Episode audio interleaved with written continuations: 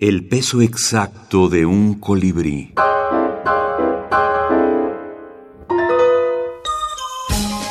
Los monstruos en la minificción. Un perro enorme, de tres cabezas y cola de serpiente hace las delicias del público con pruebas nunca vistas. ¿De dónde lo sacaron? pregunta un niño. Es un hombre disfrazado, le asegura su madre. O tal vez dos.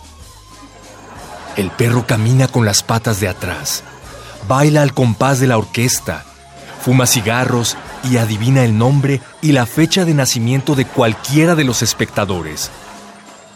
Adivina o sabe también la fecha de muerte, pero no la dice. El público advierte.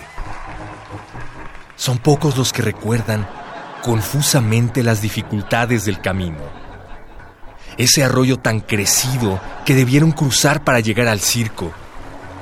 Ese viejo mudo y sombrío que manejaba las balsas para cruzar los automóviles y que solo aceptaba una moneda como pago. ¿Cómo se llamaba el río? ¿Por qué quedaba tan lejos del circo?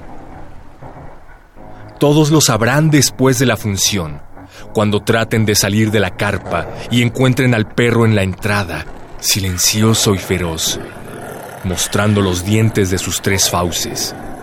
Solo entonces notarán en las tres cabezas del cancerbero la mirada fatal de esos seis ojos sanguinolentos y crueles.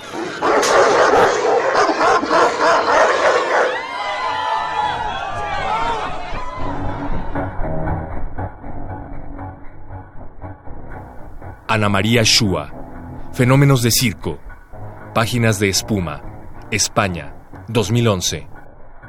No lo puedo explicar con exactitud, pero es como si, digamos, cada género partiera de una parte diferente de mi cerebro. Em, cuando me propongo escribir microrelato, pues lo que me sale es microrelato. No es que escribo textos más largos y los acorto. Ahora, cuando escribí, por ejemplo, mi libro Cómo escribir un microrelato, leí otros textos por el estilo que están publicados en castellano y en inglés y casi todos traen como eh, reglas y métodos para acortar lo que uno ha escrito y convertirlo en un microrelato. Yo no creo en eso. O sea, el microrelato ya nace con su forma puesta, es breve, tiene que ser breve, tiene, nace breve. Y si no es así, bueno, pues quizás no sea un microrelato, quizás sea un excelente cuento de dos o tres páginas. Y no hay por qué recortarlo y hacer como eh, las hermanas de Cenicienta, ¿no? Cortarse la punta del pie y el talón para que entre en el zapatito. No hay que forzarlo, claro, claro.